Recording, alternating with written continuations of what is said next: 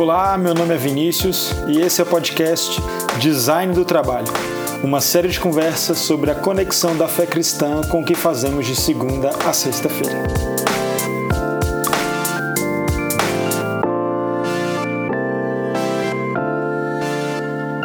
Sabe, eu não sei você, mas eu tenho visto com muita frequência entre os cristãos um desejo assim de transformar a cultura, um desejo de sair das quatro paredes da igreja, acho que de mostrar que nós cristãos temos uma mensagem importante e relevante para o mundo. Parece que essa é a nova palavra de ordem da nossa cultura. Nós temos que reformar a cultura, nós temos que redimir a cultura, alguns dizem, né?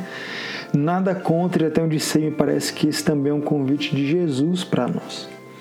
Por trás desse desejo sincero, inclusive, a maioria de nós tem ido à cultura muitas vezes de forma limitada.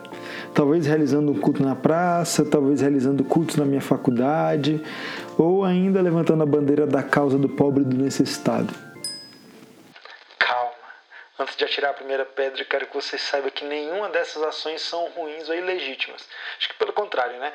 Todos nós concordamos que elas são importantes para mostrar como a fé cristã não está alheia à realidade do mundo. O meu ponto é outro. Quero chamar sua atenção para que a maioria de nós faz a vida toda trabalhar. E me parece que quando a gente trabalha de segunda a sexta, estamos exercendo uma atividade secular. Como eu tenho a ideia de que o meu trabalho ele, é, ele não é sagrado, ele é secular, eu tento sacralizar o que eu faço. E aí a primeira coisa talvez seja aquele culto na hora do almoço, então chamo todos os cristãos para uma área e nós louvamos a Deus, adoramos ao Senhor. Ou então eu ouço músicas cristãs durante o meu trabalho para poder espantar o inimigo, ou para poder, sei lá, criar uma atmosfera do Shaba. Ou então eu evangelizo os meus colegas de trabalho. Nada, nada disso é errado, mas nada disso por si só é a essência do que a Bíblia chama de trabalho. A Bíblia começa falando que Deus trabalhou. Sabe, isso é no mínimo incomum. O Deus Todo-Poderoso, o Criador, o Excelso, Soberano, o Mark Zuckerberg do século XXI, trabalhando como jardineiro. Quando a gente tem uma visão equivocada do trabalho, isso talvez não faça sentido. Por quê? Como assim um ser supremo que trabalha? Ele pode fazer tanta coisa e ele está trabalhando. Mas pensa comigo, para nossa realidade de hoje, ser todo-poderoso pode significar muitas coisas. Talvez seja ter 300 milhões na conta, o prêmio né, da última Mega Sena. E aí a gente, com tanto dinheiro, a gente para e fala assim: olha, não preciso mais trabalhar. Eu já sou todo-poderoso. Mas, ao contrário do que nós temos como pressuposto, a gente encontra um Deus trabalhando, um Deus que cultiva o jardim, um Deus que, acima de tudo, está criando cultura. Ele está colocando ordem no caos. Nós temos um Deus que pega o um mundo sem forma e vazia e ele, com a palavra, ele cria. Ele coloca ordem no cosmos. Só que ele não para por aí.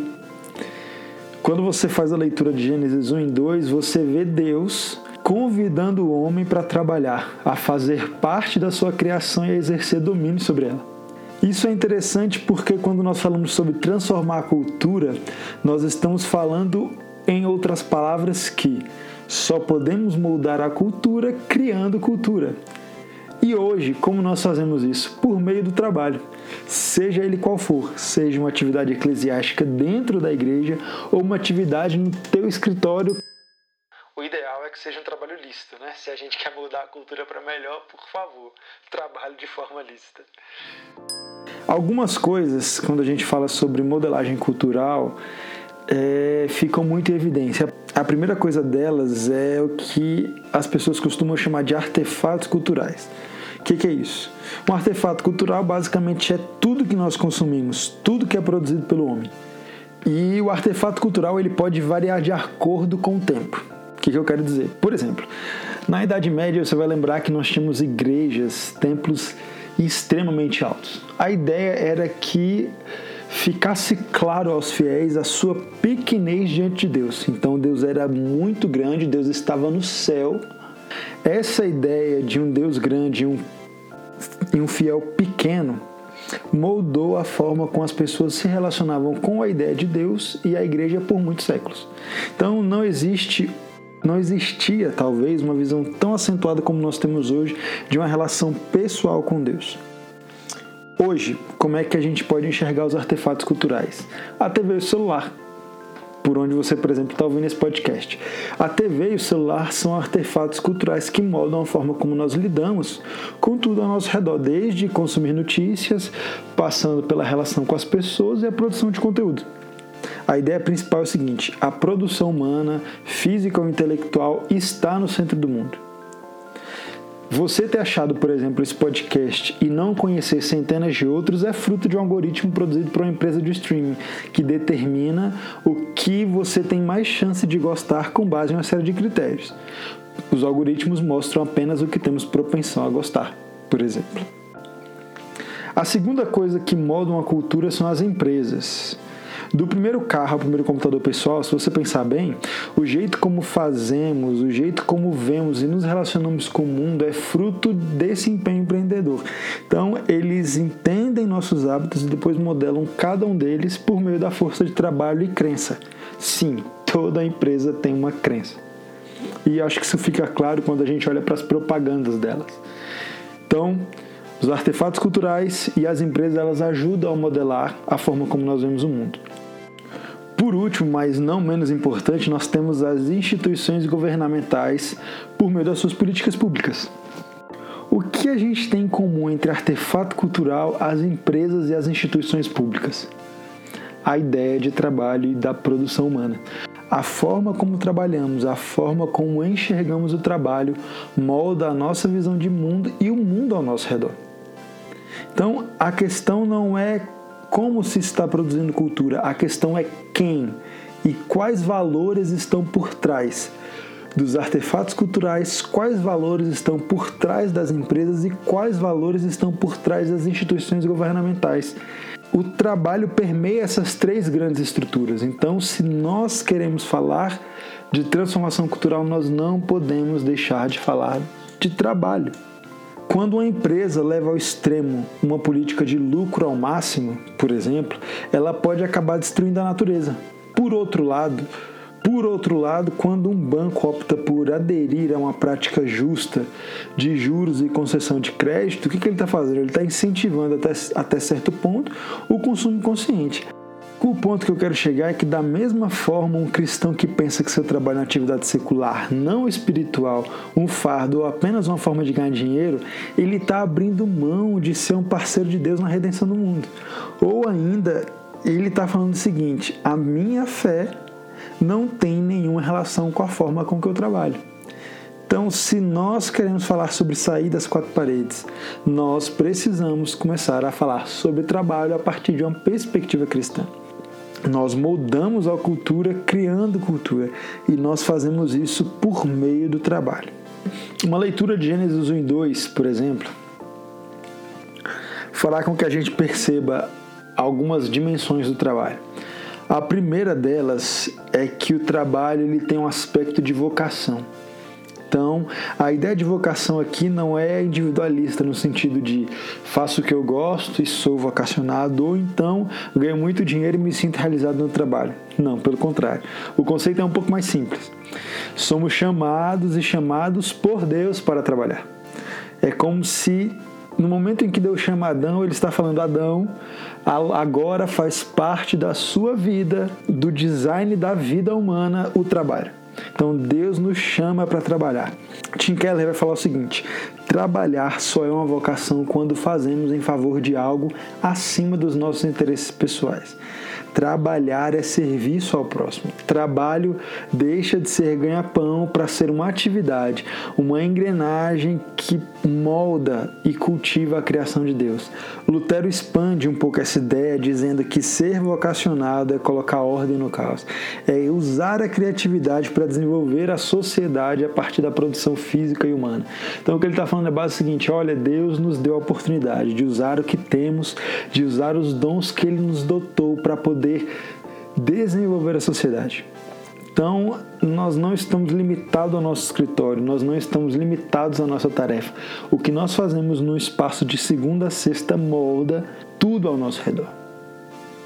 E hoje, o nosso desafio continua sendo esse: criar. E criar coisas a partir de uma empresa ou um grupo de pessoas. A gente deve investir nosso tempo, energia e ideias fazendo o quê? Trazendo coisas boas à existência. Nosso trabalho ele é uma resposta ao chamado de Deus, uma forma de produzir cultura servindo a empresa e as pessoas próximas. É uma forma de nós termos autorrealização. Mas repare, eu não trabalho para me autorrealizar, eu não trabalho para encontrar valor como ser humano. Isso a gente encontra em Deus, mas o trabalho, antes de tudo, ele é uma causa, ele é um chamamento de Deus, ele é uma forma de servirmos a sociedade e, por último, ele é uma forma onde nós encontramos autorrealização.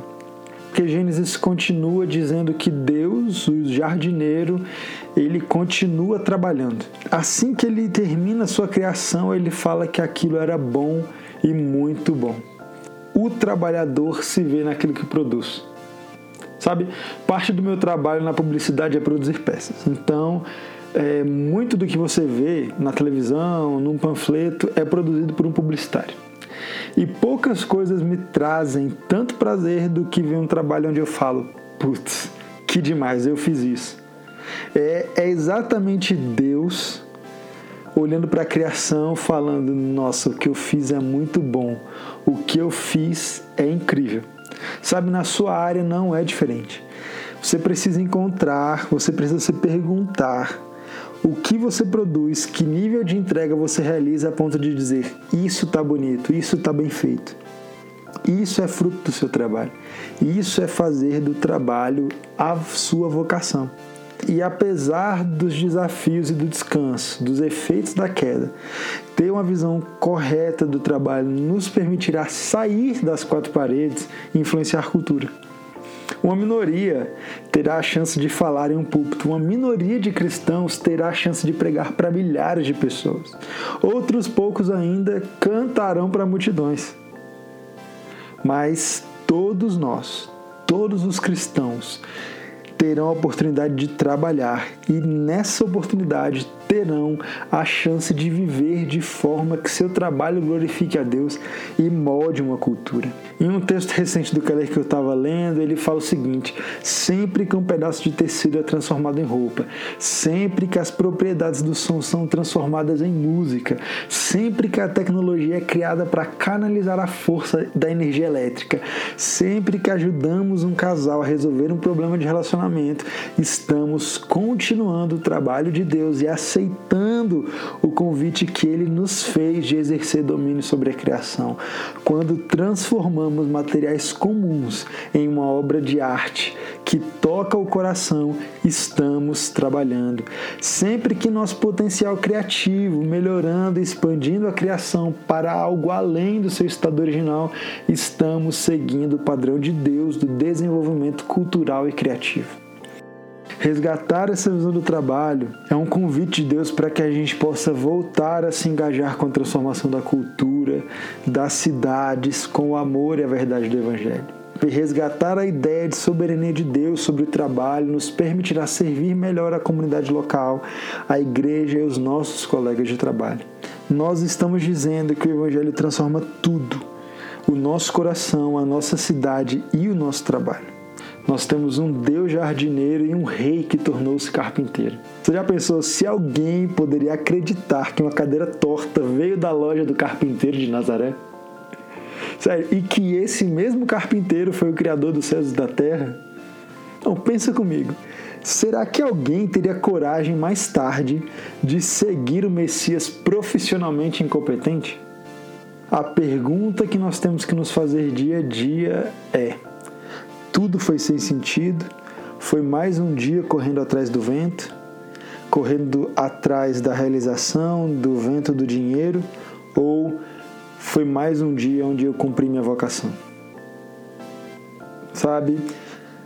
Eu espero que você a partir de hoje, transforme o seu trabalho numa vocação.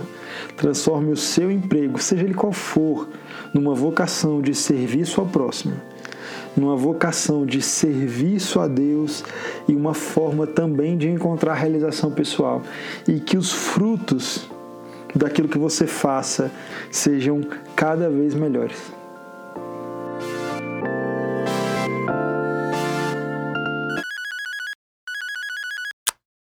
Certeza que alguém vai ficar falando. Nossa, você só cita Tim Keller. Tim Keller, se você estiver ouvindo esse podcast, por favor. Give God a glory, a hallelujah, and raise the prophet's hand up. I love you, bro. Nossa, eu juro pra vocês que eu queria ter a dicção do David Leonardo.